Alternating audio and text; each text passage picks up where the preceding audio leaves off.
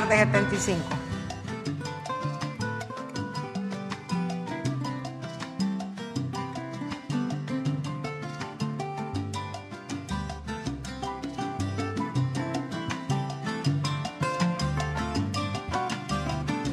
Señoras y señores, buenos días, buenas tardes y buenas noches. Bienvenidos a Críticas con Café. Qué bueno que estén con nosotros. Hoy viernes 17 de febrero de 2023.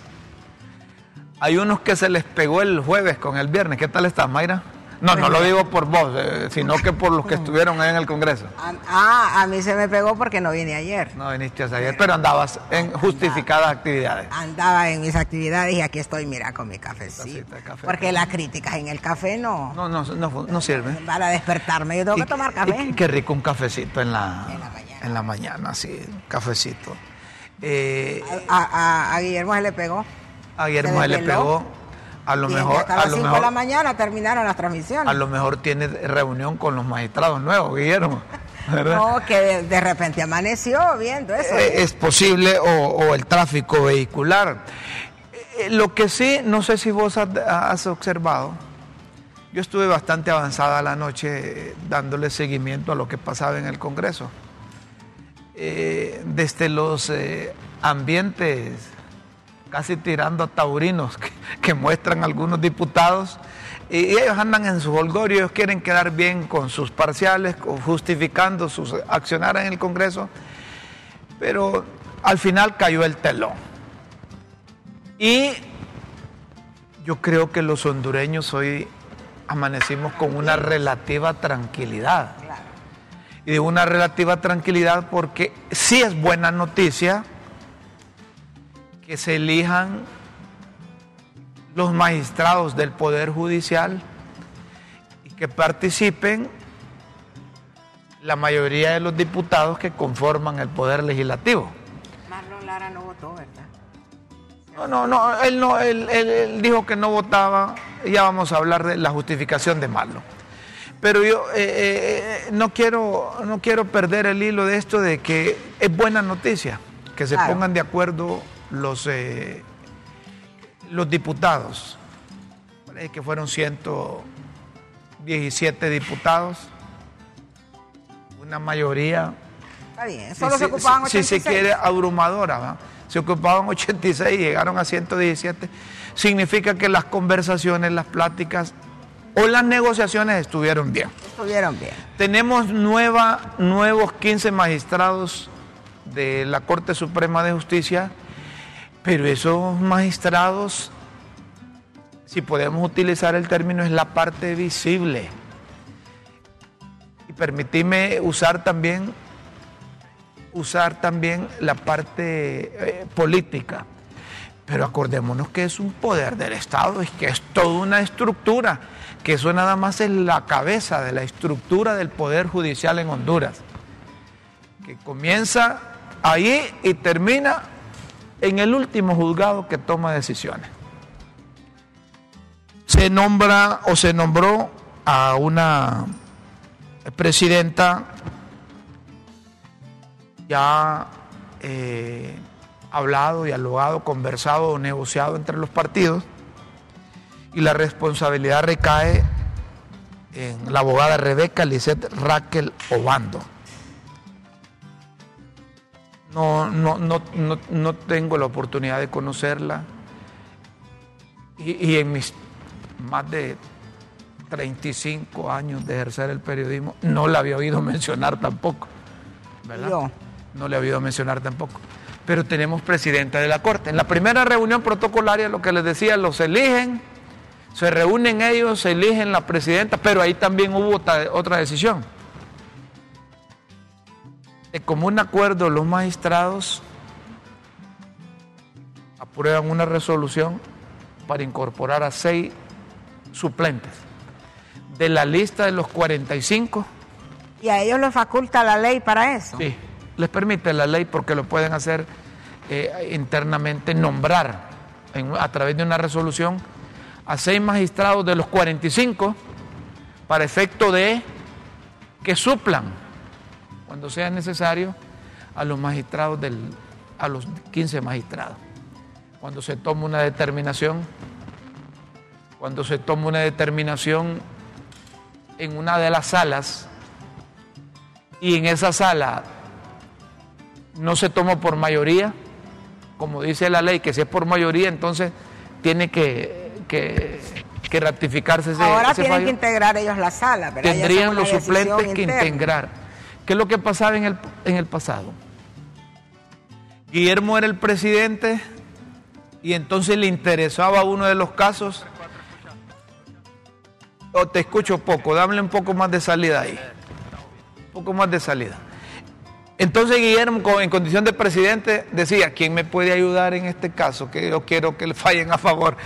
Mayra, ah, Rómulo, tráiganme esos dos, los vamos a incorporar. Entonces, anticipadamente ya sabía Guillermo eh, que eso le iban a ayudar.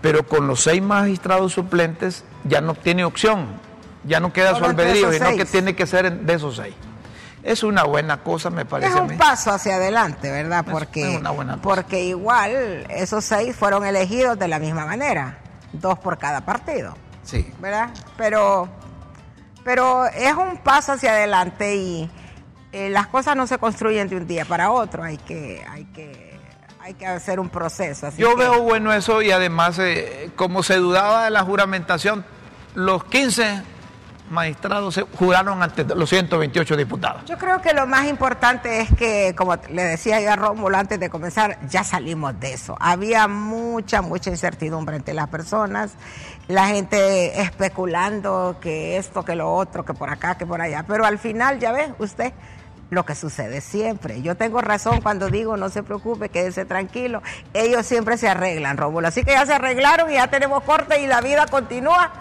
y se acabó el evento. Y eso es importante, la certidumbre, la tranquilidad, el sosiego, la paz, la paz del país es importante. El mensaje que se transmite a nivel del país y, y fuera del país. Por fin tenemos Corte Suprema de Justicia. El sistema democrático se consolida con la elección de los magistrados y tener el otro poder del Estado funcionando, operando.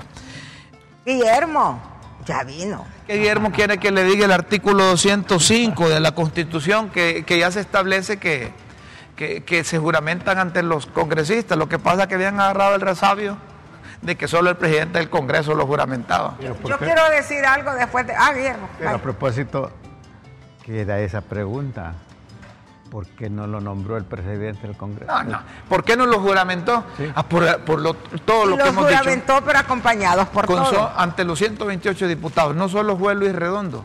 Eh, pero fíjate que eso tiene doble lectura, ya que pregunta Guillermo. como Guillermo dice, Primero, Tiene dos lecturas, ¿verdad? La primera es que no se le reconoce la legalidad y por eso se hizo así. Pero la segunda es que cuando todos los diputados acompañan a él juramentando, lo están respaldando a él. O sea, si los 128 levantaron la mano para juramentar a esa gente, presididos por Redondo, es que están dándole el visto bueno a Redondo. De hecho, es el que dirige. Tomando en cuenta lo que hemos explicado de la Constitución de la República, el expando. A mí solo me queda un sinsabor de eso. ¿No te dejaron algún magistrado? No, no. ¿O Ana eh, Pineda? Ana Pineda, porque Ana Pineda, yo no eh, conozco a la abogada, la conozco, la he tratado, no soy amiga con ella, pero la he tratado. Eh, incluso la, la, en la iglesia donde yo me congrego, ella también se congrega. Pero eh, es un sinsabor, ¿verdad? Que la persona con la calificación más alta pues haya sido excluida del proceso. Pero ya eh, sabes. Para mí es un sinsabor. Correcto. entiendo las circunstancias y cómo fue, pero yo siento que es un poco decepcionante y deprimente y además creo que puede tener un impacto negativo en aquellas personas que están buscando profesionalizarse, que están buscando educarse como, como vía, es un mal mensaje, como vía de ascendencia social, como canal de movilización social ascendente, dicen voy a estudiar, me voy a preparar, voy a ser bueno. Y estas cosas yo creo que de alguna manera golpean en el ánimo y desilusionan a las personas. Así que ese la pregunta también en ese orden eh, si no hay reconocimiento a los méritos. Es decepcionante. Nada, si no es por meritocracia, entonces hay otras variables de por medio, ¿verdad? Eh, la misma presidenta de la Corte, la abogada Rebeca, yo tampoco la conozco. Eh, es de la menos con, nota más baja. Claro, abajo de 80. Sí, la pregunta es... autoridad, dice usted. ¿Qué pasa ahí? Es que... Yo, lo, que quiero, lo que quiero apuntar, disculpen, es con estas preguntas eh, que no necesariamente van a tener respuesta, pero que dejan pensando a, la, espero que sí, a la ciudadanía, eh, aunque hubo un nombramiento masivo, pero en ese nombramiento masivo se ocultó a Redondo, se ocultó a Redondo, ¿verdad? Pero a la vez se le da la cabeza, la cabeza a a alguien que es desconocido y a la vez con una calificación tan baja, es un, como ustedes dicen, es un mal mensaje y si uno sigue preguntando qué hay atrás de todo esto.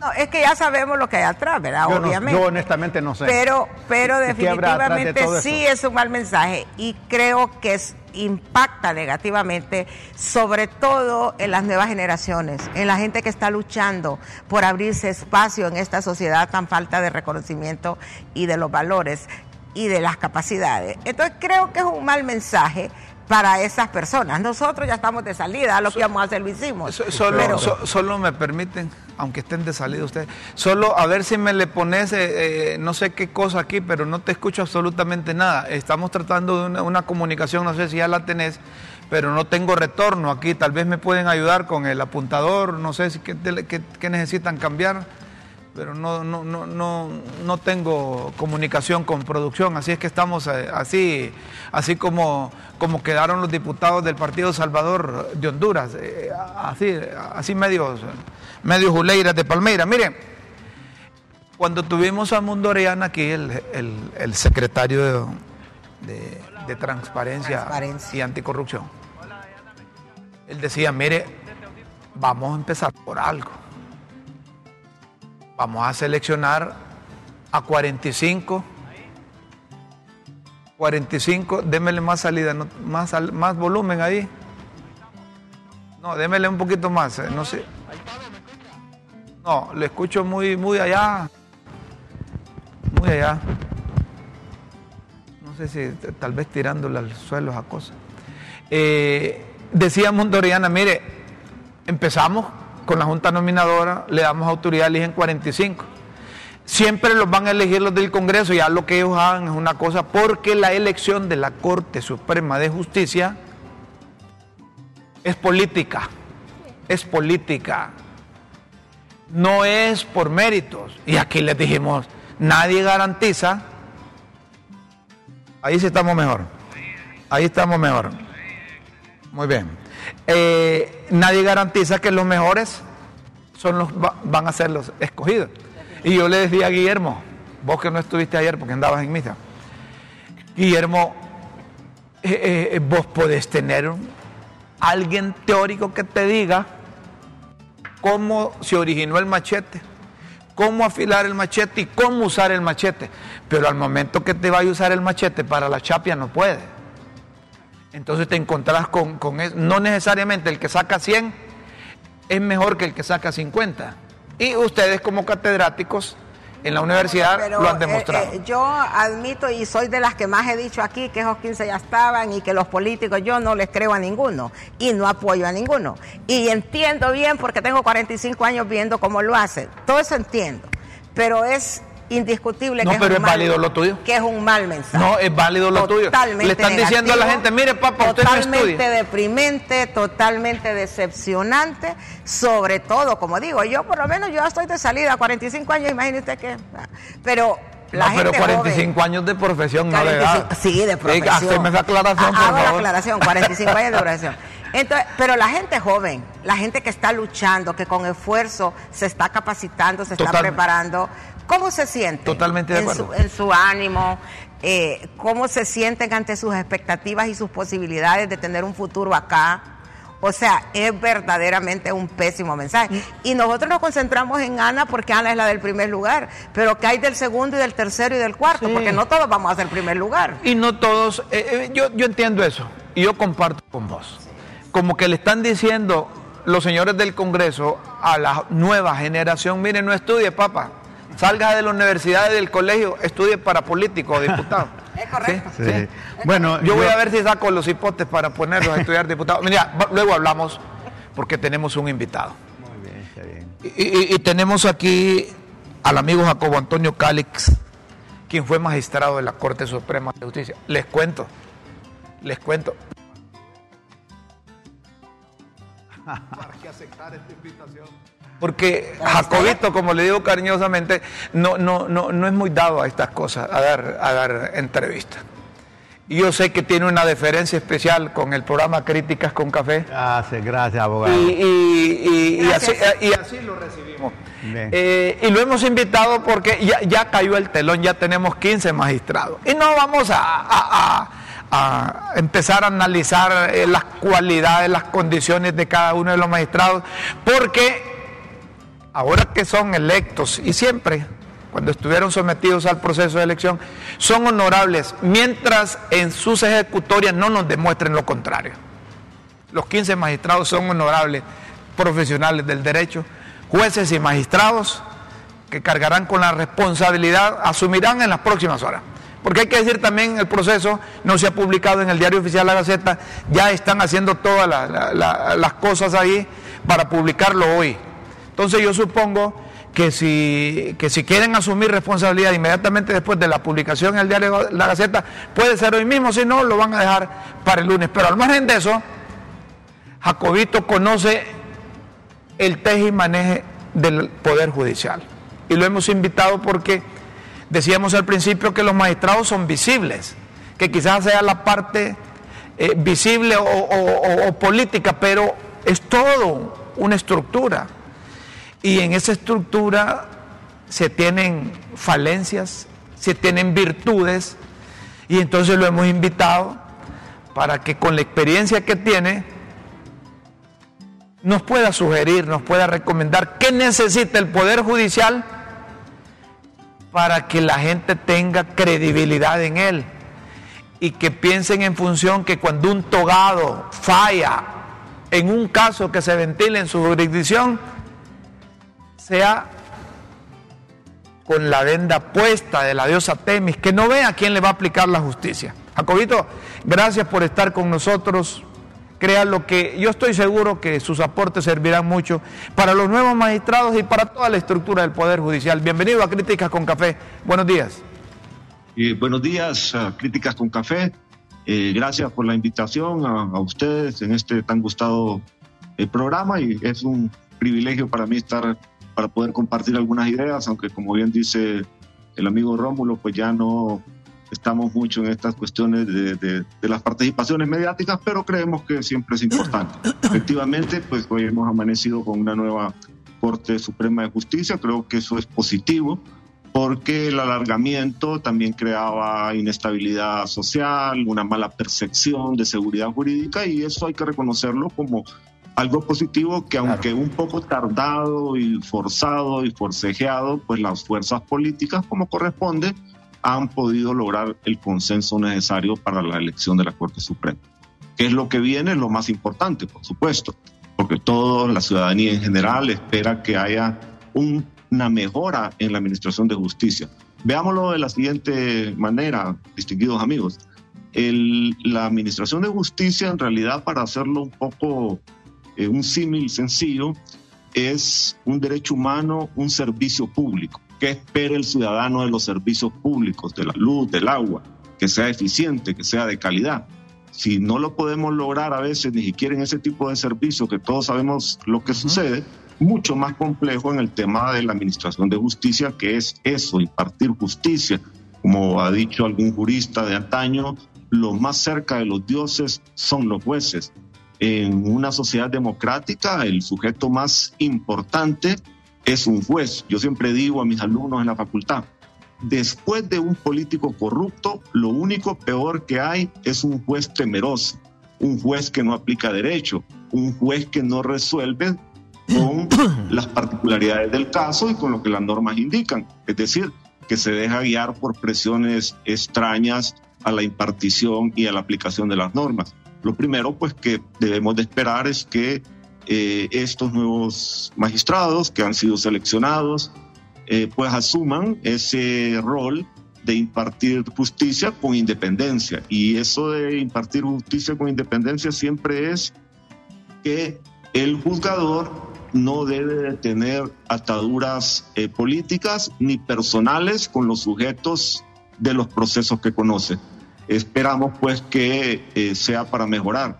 Hay algunas particularidades muy sui generis de esta que ustedes ya conocen mejor desde el tipo político, pero también algunas desde el mismo desde la misma elección de anoche.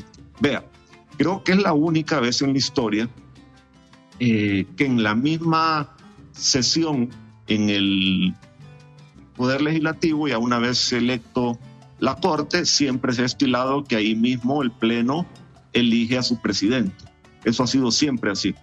Creo que esta es la única vez que hemos visto que ahí mismo se han distribuido las salas. Esto es una potestad del que preside la Corte. El reglamento de la Corte Suprema dice que el presidente hará la integración de las salas, pero usualmente ha sido, me parece que era lo más saludable, siempre ha sido que se hace ya después, en el seno del Poder Judicial, eh, en su primera sesión. ¿Por qué digo esto? Porque para, si hiciéramos una lectura entre líneas, pareciera ser que ya desde ese momento, en el, en el mismo momento que se está bajo la égida todavía meramente política, en otro poder eh, del Estado ya se deja distribuidas eh, las salas y eso podría pensarse pues que viene también con un tipo de condicionamiento político eh, que va más allá del propio condicionamiento de a quienes elegimos, que eso por supuesto es una potestad política porque la constitución así lo establece y le corresponde a los legisladores. Mire qué importante esto. Buen señalamiento, buena observación. Lo que significa, como adelantábamos, que no queda su albedrío una decisión del presidente o, o de la presidenta de la Corte Suprema de Justicia en cuanto a la integración de las salas, que las mismas fueron, si se utiliza el término, negociadas previamente y políticamente antes de elegir la Corte Suprema de Justicia.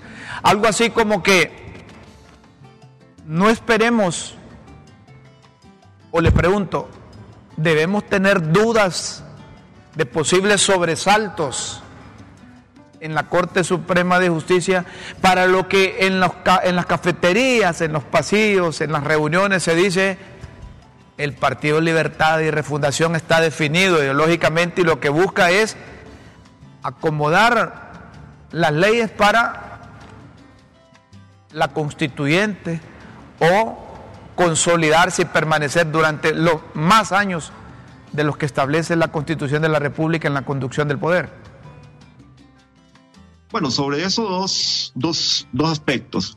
Ustedes saben bien que todos esperamos y la idea de un sistema de justicia, de un sistema democrático, de un poder constituido con tres entes interdependientes que conforman el Estado de Derecho, es siempre tener un poder judicial en todo Estado democrático de derecho, el epicentro está en el Poder Judicial para garantizar básicamente dos cosas. Una, el límite al poder político para que la estructura política establecida en la Constitución se mantenga. Ahí va la parte de lo que usted eh, preguntaba. Y dos, el otro, el otro valor fundamental de la estructura constitucional que le corresponde también al Poder Judicial garantizarlo es los derechos y libertades fundamentales eh, del ciudadano. Bueno, también creo que es justo que le demos, eh, como se dice, el beneficio de la duda a quienes han sido electos y que esperemos pues las primeras ejecutorias para ver para dónde pueden ir esos esos vaivenes políticos sociales en nuestro país a los cuales lastimosamente pareciera ser que ya nos hemos acostumbrado. Pero eh, lo que tenemos que esperar es justamente eso, que si en algún momento hubieran intenciones más allá de lo que el marco de la Constitución permite, pues es que la Corte simplemente diga lo que tiene que decir, es decir, establezca los parámetros de actuación de los otros poderes. En sentido estricto, un buen poder judicial debe tratar siempre, aunque no lo pueda lograr a, cabalidad, debe tratar siempre de ser el mecanismo, como se dice, de los pesos y contrapesos, para que las ejecutorias de gobernanza de los otros poderes del Estado vayan por buen camino. Y decir van por buen camino es que van por la avenida que marca la Constitución, que hacen lo que la Constitución dice que se debe de hacer. Eh, esperemos que ese sea el compromiso y repito, pues creo que en principio hay buenos, hay buenos profesionales que han sido eh, electos. Por supuesto, eh, siempre habrán quienes habrán querido que fuera otra gente, pero creo que hay buenos profesionales, también hay unos suplentes, hay que decirlo, de repente eh, hay suplentes que merecerían, que están ahí, o, mejor dicho, magistrados integrantes, porque no se les puede llamar suplentes, que están en esa lista, que quizás deberían de haber sido electos como magistrados propietarios y algunos de los que están como magistrados propietarios quizás debieron haber sido electos como eh, magistrados integrantes. Pero volvemos a lo mismo, eso es algo que corresponde única y exclusivamente en el modelo que tenemos, en el diseño que tenemos a el poder político, al Congreso de la República. Ha llegado el momento de replantearnos un poco si se debe hacer eh, eh, un rediseño del proceso, sí, porque como eh, bien decía ustedes ahí, lo que puede llevarnos esta percepción es que cada vez participe menos gente calificada y que bajo este modelo solo se van a atrever a participar los que menos calificaciones tienen, los que menos tienen que perder ante una exposición pública y mediática y que eh, solo están esperando pues después eh, poder tener el acompañamiento y el favorecimiento meramente político, que, que es la estructura que corresponde en este, en este momento en el modelo que tenemos. Y tenemos los hondureños que cumplir una responsabilidad también, convertirnos en veedores, en permanentes, vigilantes de las ejecutorias del Poder Judicial en el marco de la Constitución. Usted decía, ante los corruptos un juez con miedo, un juez, temeroso. ¿Cómo superar eso en las circunstancias que vivimos los países latinoamericanos y Honduras? ¿Cómo un juez no debe tener miedo fortalecer ese juez? Con el conocimiento, con el respaldo, con la seguridad necesaria para que no tenga miedo a aplicar la justicia, se le aplique a quien se le aplique, abogado Cálix. Ese es un punto fundamental porque es uno de los grandes problemas que tenemos y no solo es exclusivo de nuestro país. Hoy en día en Latinoamérica pasan en la mayoría de los países lo mismo.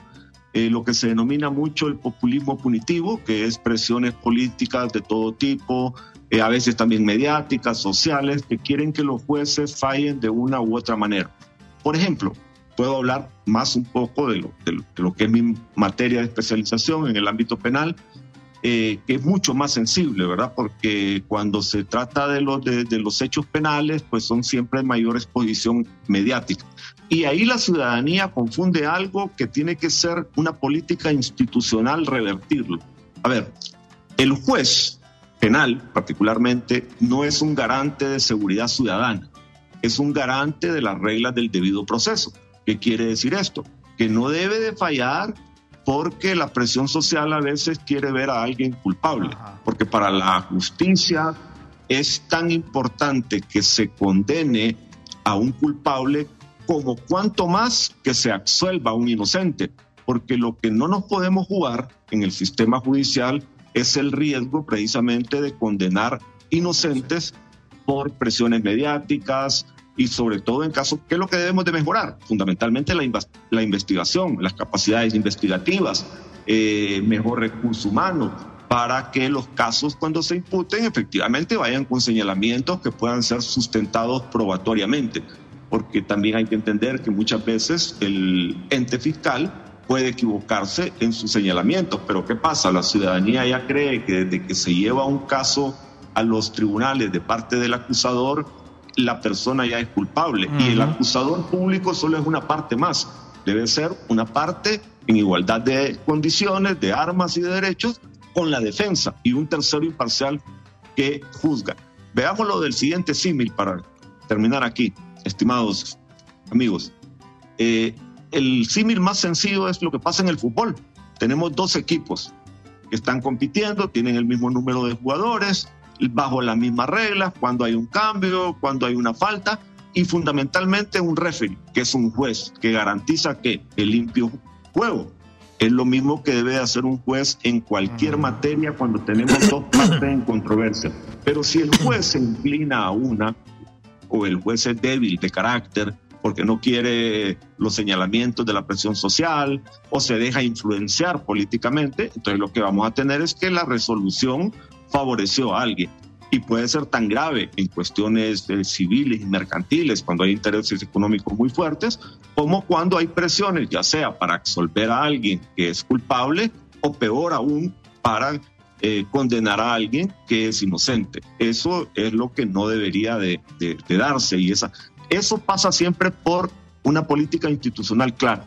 Hay un, un fiscal costarricense, Francisco que relataba siempre lo siguiente. Y él decía, bueno, hablando en este caso del, fiscal, de las fiscalías, el fiscal siempre debe ser un profesional que, hay, que conozca la materia, que sea del conocimiento penal. ¿Por qué razón? Porque si en algún momento está discutiendo un caso con sus subalternos, esos subalternos, investigadores, fiscales, tienen que saber que el fiscal general conoce del caso, conoce de la materia, porque si no, lo que sucede después es que cada quien hace lo que cree o lo que considera mejor. Es como cuando tiene un ejecutivo, una empresa grande. Ese ejecutivo, por lo general, conoce de la materia. Cuando se reúne con su equipo, el equipo tiene que sentir que ese ejecutivo sabe cuáles son las líneas ejecutorias. Lo mismo se traduce en el ámbito de la administración de justicia, porque muchas son políticas institucionales. ¿Cómo la vamos a mejorar? ¿Cómo va a ser esa impartición? Y por supuesto, esto tiene que ver con el tema de carrera judicial, el tema de recursos, eficientizar los recursos y fundamentalmente entender que es un error que cometemos y hemos cometido en el Poder Judicial muchas veces, que eh, el ámbito administrativo, el manejo de los recursos administrativos siempre debe de estar en función y para desarrollar el ámbito jurisdiccional, es decir, estar a la orden del ámbito jurisdiccional. Y muchas veces lo contraponemos.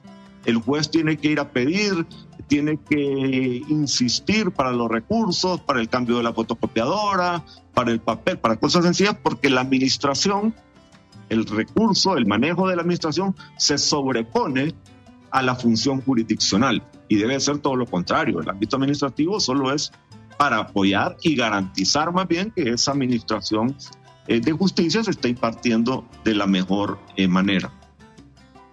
Investigación, debido proceso, aparentemente cosas sencillas, pero es donde fallamos. investigación, debido proceso, verdadera aplicación de la justicia. ¿Qué necesitamos? Necesitamos que en el Ministerio Público se hagan no solo investigaciones, sino que puedan documentar y sustentar para facilitar al juez que va a aplicar la justicia un debido proceso, porque si no hay eh, eh, investigación suficiente, eh, el Ministerio Público acostumbra a mencionar nombres de personas sin someterlos a juicio y ya hay un escarnio contra ellos por publicar nombres.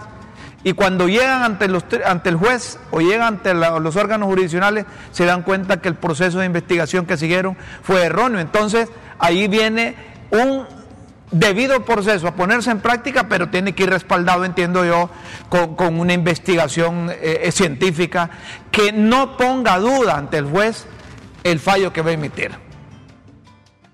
Así debo interpretarlo. Eso es fundamental siempre. Y en el tema de la investigación eh, de los hechos ilícitos hemos estado siempre con mucha falencia desde el 2002 que se inició todo un proceso de reforma encaminado a los juicios orales y públicos, el actual Código Procesal Penal, y el tema de la investigación siempre vino de manera ambivalente, porque en algún momento lo pasábamos para algún lugar, después lo, lo, lo quitábamos, al, iniciamos dándole al Ministerio Público, se le quitó, después finalmente ahora se tiene una policía de investigación para ciertos delitos dentro del Ministerio Público y luego la otra policía de investigación dentro de la Secretaría de Seguridad. Pero más allá de eso, lo que debe haber un fortalecimiento y capacidades técnicas para poder investigar bien los hechos, para que esas imputaciones estén sustentadas. Una última pregunta, don Jacobo. La otra vez me encontré con Edgardo Cáceres Castellanos, un amigo a quien he tratado durante mucho tiempo y me dice, mire, el presupuesto de la Corte Suprema de Justicia es necesario que oportunamente se le asigne. Eh, a cuentagota le están dando ese 3% que constitucionalmente le corresponde del presupuesto. ¿Qué hacer para que eh, ese presupuesto eh, del Poder Judicial llegue oportunamente y sirva para lo que hemos hablado, para la capacitación, para la formación, para tener mejores jueces, mejores, eh, mejores empleados, mejores trabajadores y que se recupere esa credibilidad que se ha perdido por parte del, Poder Judicial hondureño. Eso es fundamental. Bueno, eh, siempre el tema del Poder Judicial y el, y el tema económico del presupuesto, aunque la Constitución ya asigna eh, el porcentaje que se le debe de dar, el 3%, siempre ha habido problemas porque el Ejecutivo no lo, e, no lo ejecuta, digamos, no lo da con la... Eh, primero no lo da con el que debe corresponder a ese 3% y luego va a cuenta gota, como usted decía. Y ahí pasa dos cosas. Muchas veces eh, ha sido eso un mecanismo que se ha utilizado desde los poderes ejecutivos para tratar de controlar al poder judicial digamos, y tenerlo siempre en la estructura de los poderes del Estado como la cenicienta, ¿no? Como el menos como el menos eh, proveído de recursos y sometido y que tenga que depender de este tipo de cosas para su propia subsistencia. Y luego ahí vienen otro tipo de, diálogos. Eh, ¿Qué se debe hacer? Mire, Rómulo, hay que entender algo. Eh, al final del día, el tema de el Estado de Derecho, el fortalecimiento de las instituciones democráticas, lastimosamente pasa por la voluntad política de los actores políticos del momento. Eh, y ahí es donde se da eh, pues esa mayor eh, voluntad o no de que se fortalezcan estas instituciones, que se puedan hacer las cosas mejor y que al final muchas veces lo que los políticos no han entendido, ojalá que, ahora sí lo entendieran, es que en la medida que tenemos una mala administración de justicia o una percepción deteriorada de la administración de justicia, a la vuelta le rebota a los políticos también. Lo que los políticos, mire qué curioso, si, lo, si tuviéramos un sistema judicial con garantía de que se va a actuar independientemente, los políticos no tendrían por qué andar queriendo acomodar piezas porque no tendrían que tener temores de actuaciones entre ellos mismos, que es lo que en realidad pasa. Y últimamente, porque también quieren eh, quizás controlar otro tipo de situaciones, pero si se fortaleciera y realmente se nombra a los más independientes, y eso es lo que tuviéramos como una tradición democrática, ni los mismos políticos tendrían la necesidad de querer andar eh, interfiriendo o buscando personas eh, más afines para colocarlas en los cargos eh, de la Administración de Justicia. Muy bien, Jacobito, muchas gracias. Gracias por, gracias por, poder, eh, por, eh, por permitirnos escucharlo y por esa orientación oportuna de un hombre que tiene experiencia, un catedrático universitario y alguien que ya estuvo ahí, que sabe cómo opera el Poder Judicial. Muchas gracias, don Jacobo Antonio Cálix ex magistrado de la Corte Suprema de Justicia. Cuando uno habla con profesionales del derecho, eh, eh, le aportan algunos elementos. Eh, yo no sabía, por ejemplo, que anoche, como eso, amanecieron ahí, habían, habían distribuido las salas. ¿Ya? Entonces, quedaron? Entonces, eso, eso, eso, eso, te queda de tarea para el lunes, porque el lunes la traiga. En la constitucional, que es lo que la gente la tiene preocupada. Que le preocupa porque puedan tomar decisiones ahí. Eh, yo creo que hicieron bien las partes, y aquí hay que darle un reconocimiento, aunque al interior no han demostrado que han cambiado los nacionalistas, que sus 43 votos sirvieron eh, no solo para mantener tensión en el pueblo hondureño, sino que sirvieron para acercamientos obligatorios y para tomar decisiones como esas que distribuyeron en la primera reunión, cuando se eligió a la presidenta, una reunión que antes era protocolaria, ahí nombran las salas. Es que yo, yo pienso que este proceso eh, debe dársele esta lectura, eh, porque mucha gente pues eh, lee como quiere, ¿verdad? Cada quien lee como Interpreta quiere. también Interpreta como quiere. Pero, por ejemplo, ha quedado bien claro que Libre, o los que dirigen Libre, no están en capacidad de tomar decisiones por sí mismos, porque en la Corte ha quedado evidenciado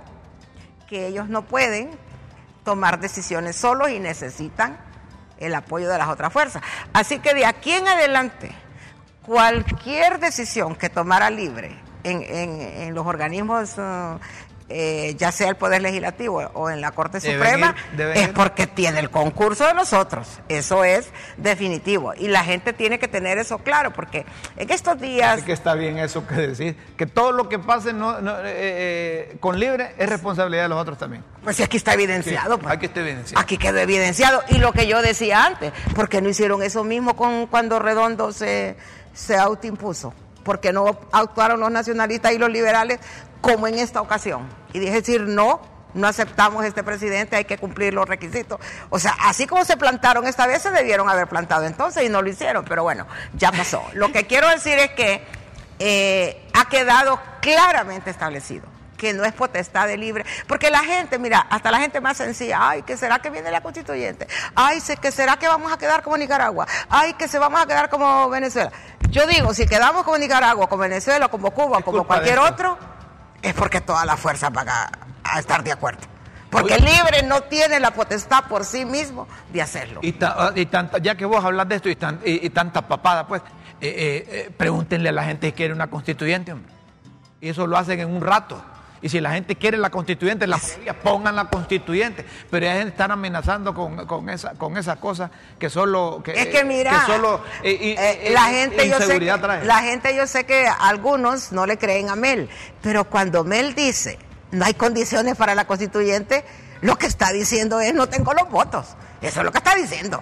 Porque no lo tiene. hacer algunos aportes, si me permiten. Claro que sí. En primer lugar, me parece que es loable lo que ha pasado y es justo porque había mucho sobresalto, mucha incertidumbre, así que ahí se dio el milagro del diálogo, ¿verdad? Se, dieron territorios para llegar a este acuerdo.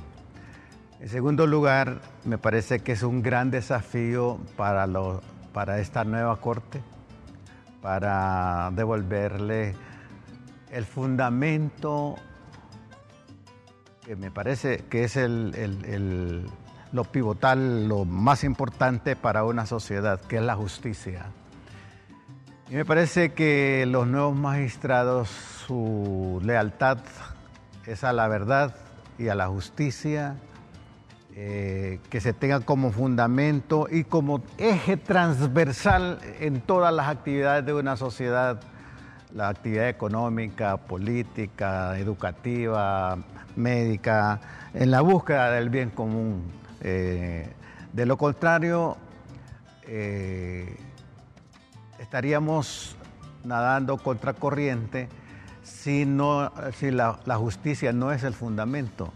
De las sociedades antiguas que siempre lucharon por ese ideal de una sociedad buena, eh, pensaron en que una sociedad fundamentada en la justicia engrandece a las naciones, pero una, una, sociedad que no tiene como fundamento la, la justicia, entonces las naciones se deterioran. Me parece que este es un gran desafío y esta es la esperanza que tenemos en nuestra nueva corte, que por lo, por lo menos hagan esfuerzos como hacemos nosotros aquí en Críticas con Café de aproximarse a la verdad y aproximarnos a la justicia. Antes de leer un comunicado de la misión internacional de observación, hay dos elementos y dos términos que quiero utilizar para cerrar esto de la Corte.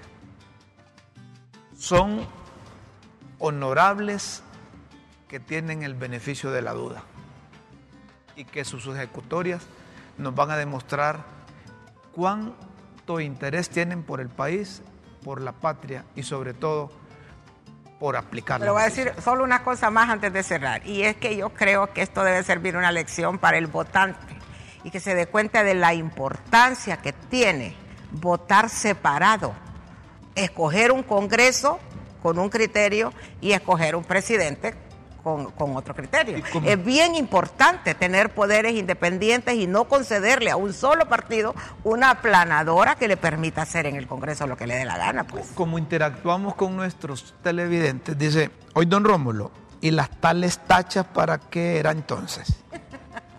Esos quedaron afuera. Parece que ganaba puntos la candidatura a magistrados con más tachas, ¿verdad? Lo digo por la señora que eligieron como presidenta de la Corte Suprema. ¿O es que lo que se dice sobre ella de demanda y relación con lavado de activos es falso? Bueno, lectura. Señoras y señores, leemos lo de la misión de observación o internacional de observación. Saluda la conclusión del proceso de elección de la Corte Suprema de Justicia, cuyo objetivo fue conducir una selección de modo diferente. Reconocemos el gran esfuerzo hecho desde la Junta Nominadora para contar con juristas de primer nivel. Observamos que la decisión política se manifestó mediante una selección que, en parte, se basó en el reparto de cuotas y no hubo debate suficiente sobre los méritos. No obstante, queremos reconocer que el Congreso Nacional respetó la paridad de género en la composición final e incluyó al primer magistrado garífona en la Corte, al que tuvimos aquí, al señor Sabio Miranda.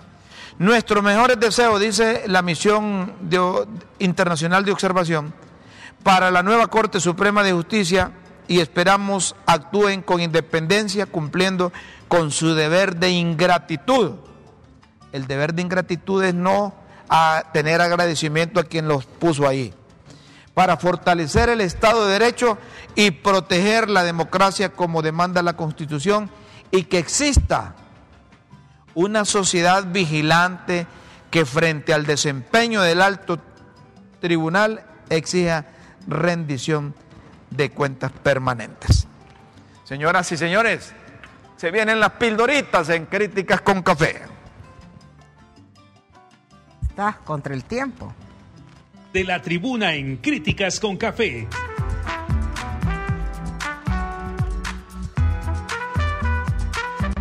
Textos que enseñan y orientan a quienes quieren aprender.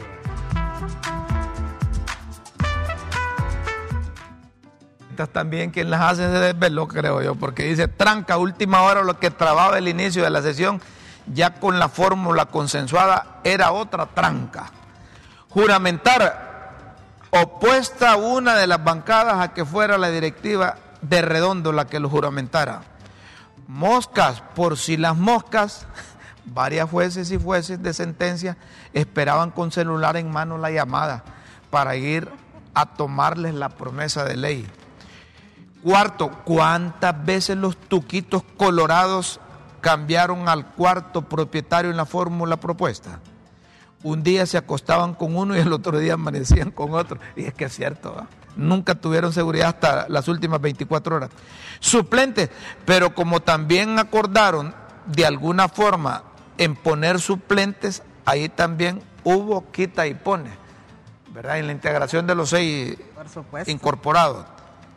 Mujer, lo reprochable después que los tuquitos de bancada quitaron y pusieron es que entre los propietarios solo va una mujer y ninguna entre los suplentes. Hablan de los propietarios que propuso el Partido Liberal y de los suplentes que propusieron. Ah, pero de los liberales hablan. Vetos. Esta fue la nómina de los vetos. Si no vetaban de un lado, vetaban del otro lado. Y al chucho más flaco fue el que le agarraron de trompo de ñique. A Cibrián. Ah, era, era Cibrián. Claro, si hasta cuando quitaron a Cibrián se destrabó el asunto. Apiarse, nada más que algunos de las objeciones, algunas de las objeciones eran inducidas por los mismos negociadores que querían apiarse a fulano o a mengano, y es cierto, que aquellos, eh, eh, eh, los del libre decían, mire, ya dijeron aquellos que estén en aquel, dice, ellos querían en meter al que querían allá en el otro lado. Querían infiltrar gente ahí. Sí.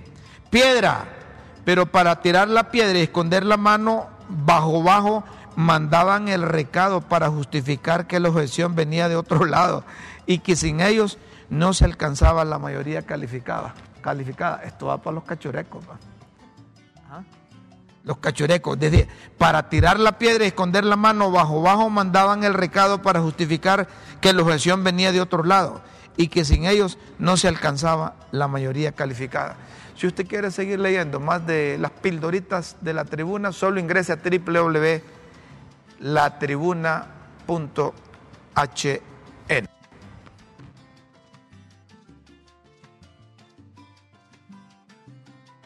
Estamos en una próxima emisión de Las Pildoritas de la Tribuna en Críticas con Café. Entró por- Todo por Honduras. Aquí, aquí dicen es que la gente quiere ganar. No, sí, las pildoritas se desvelaron porque están actualizadas. Actualizadas, están claro. actualizadas. Ah, debe estar durmiendo quien las hace. El que entró por Cibrián dice un mensaje, ese melar es de libre. Mire, ¿Qué melara es? mire, eh, eh, yo no sé, pero no, pero ¿quién fue? ¿quién fue que? Y es que yo no sé de qué melar hablan. No, no, pero ¿quién entró por, por Ciprián? No, es que eh, es un mensaje Pero, que entra. no, pero- es que no el que entró por Cibrián no es Melara. ¿Cómo, cómo se llama? Se llama Nelson Mairena. Nelson Mairena es el que entró por, por Melara, por Cibrián. Lo que pasa, lo que pasa es que le hacen una relación y al final sale pariente de- del, de- de- del otro y del otro y del otro. Es que al final, como dice doña Chila, todos los parientes. cristianos vamos a dar donde Dios dice. Pero Es mi opinión personal, ¿verdad? Y vos que no te gusta opinar, ¿va? Eh, Nelson, Nelson, Nelson tiene méritos. Nelson Mairena. Él entró por Cibrián porque Cibrián era una ahí que ¿Y no, quién- no lo pero él tiene mérito. Él Y que tiene de los 45 no tenía, pues. No, no, no, no. Y no estaba hablando vos antes que el- la meritocracia había que respetarla. Todos los 45, como dijo Mundo en su momento, todos los 45 mil, No. por lo menos nos evitamos de que lleguen gente que no, No, sabe. Y acá, aparte que tuvo una buena calificación, ¿verdad? ¿Verdad? También tiene una trayectoria eh, profesional muy digna. Activa, Sí. dinámica, Sí, sí. con libre. No, no necesariamente. No, No, no, fíjate que ha sido muy ponderado. Lo que pasa es que yo les voy a decir, el, el libre sacó, tiene seis magistrados, ¿verdad? Que son declaradamente libres. Pero hay otros que son simpatizantes bastante cercanos al libre. Es que entre una- los la que gente- propusieron la los otros partidos. La gente confunde la, la amistad y la militancia.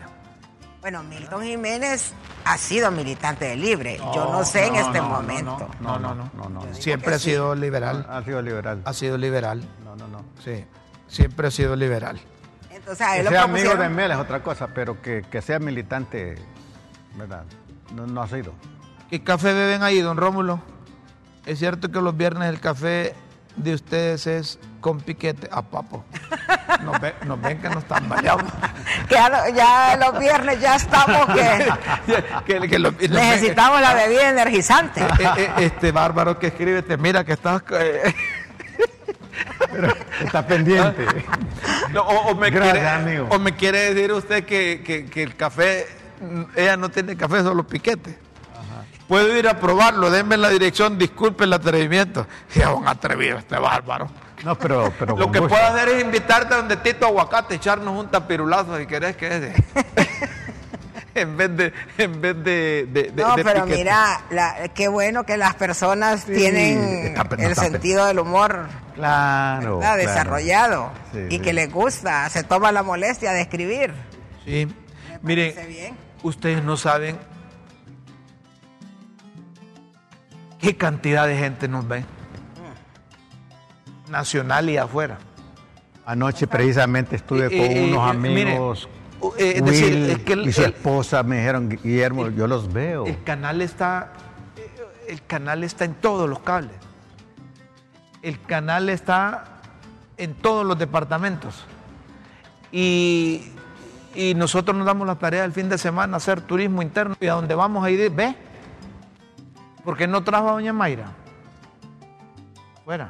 Ah, o sea que Entonces le digo yo, es ¿Quieren que, verme? entonces le digo yo, es que Guillermo no la deja. quieren verme, mire qué bien, qué alegre. ¿Verdad? Sí, sí, sí. Saludamos a todos y, porque cuando yo- usted va a Olancho, ¿qué le dicen? No, mire, me- como yo soy nuevo en esto, ustedes son los, Sí, sí. las estrellas Los históricas, veteranos. ¿verdad? Eh, me dice, Guillermo, qué bueno que está con Mayra, qué bueno que está con Rómulo. Y ah, le digo, ¿nos ves realmente? Sí, todos los días les vemos. Catacama, Juticalpa, he estado con unos amigos de Juticalpa, el, abogado Aguinaldo. eh, es que mira, si saludas te vas a quedar mal, con un montón. Por eso, por eso me callo. A mí cuando me encuentran, entonces me dicen, Rómulo, ¿sí? ¿Y por qué no le cambia el nombre a ese programa? ¿Cómo así le digo yo? En vez de críticas con café, póngale el asilo de las críticas. me. Me, me escribió un doctor. le digo yo, ¿y cómo hizo para tener ese par de viejitos ahí? Me dice. No, no, no. no. Con, un- con la, con la diferencia de que alguien se caracteriza por tener una juventud acumulada. Acumulada. Señoras y señores, tenemos que ir. Gracias, amigos. Gracias, gracias. Los chicos de los frenos con fricciones nuevas nos dicen que el tiempo de críticas con café concluye. Los invitamos para el próximo lunes a las 9 de la mañana en LTV y siga la transmisión en directo en cualquier abrazo, parte de amigo, Honduras y el mundo que esté en www.ltv.hn. Con Dios siempre en vuestras mentes y en nuestros corazones. Feliz fin de semana. Disfruten el viernes. Buenas tardes. Gracias por vernos. Buenas noches Gracias por su tiempo. y buenos días.